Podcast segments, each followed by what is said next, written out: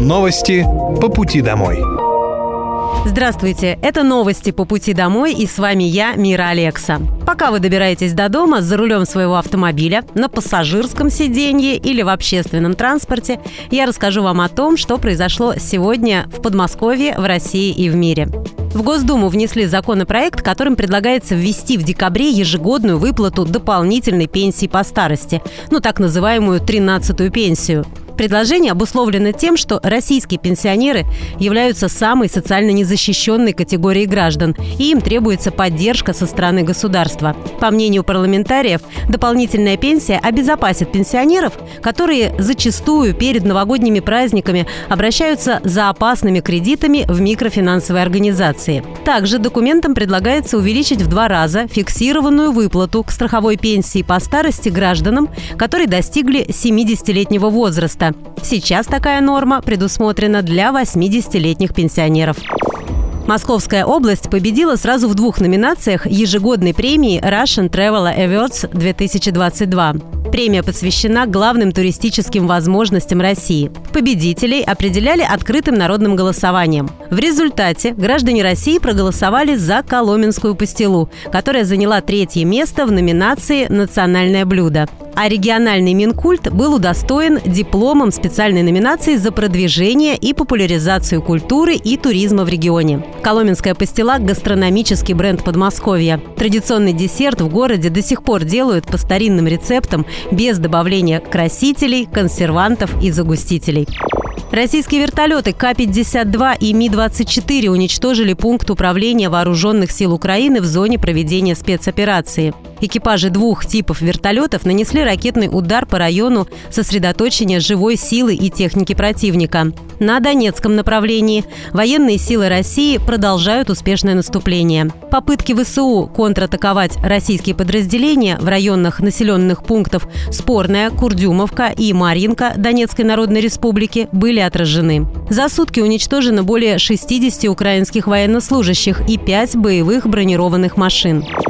В Россию с подконтрольной Киеву территории вернулись 60 военнослужащих, которым в плену грозила смертельная опасность. Самолетами военно-транспортной авиации ВКС России освобожденные военнослужащие будут доставлены в Москву для прохождения лечения и реабилитации. Сейчас всем освобожденным оказывают необходимую медицинскую и психологическую помощь.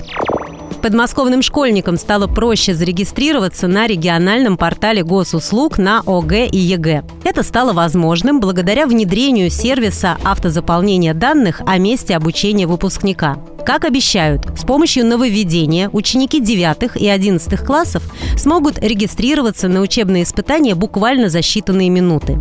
Если ребенок зарегистрирован на школьном портале в Московской области, то сведения о городском округе и образовательной организации, в которой он учится, заполняются автоматически. Напомню, что заявки на участие в едином госэкзамене принимаются до 1 февраля 2023 года, а те, кто будет сдавать ОГЭ, должны подать заявки до 1 марта включительно.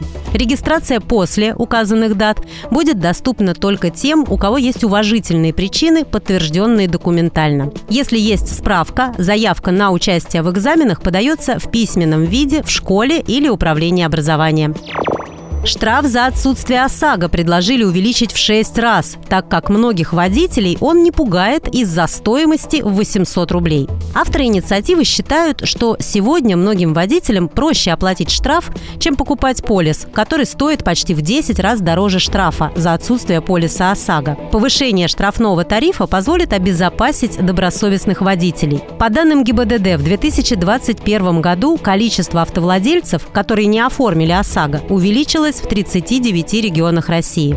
В Госдуме, правда, инициативу петербургских парламентариев не поддержали, заметив, что перед повышением штрафов надо сначала решить вопрос со страховыми компаниями, которые существенно завышают тарифы страховки.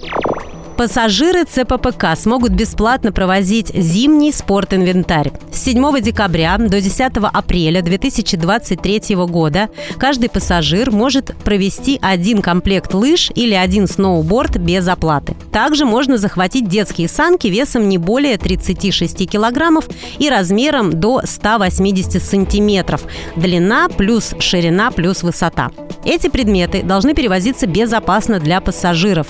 Они должны находиться в чехлах или упаковке. Кстати, на поездах ЦППК можно быстро и без пробок добраться до крупнейших горнолыжных склонов Подмосковья. При этом от станций до мест катания пассажиров доставляет уже наземный транспорт.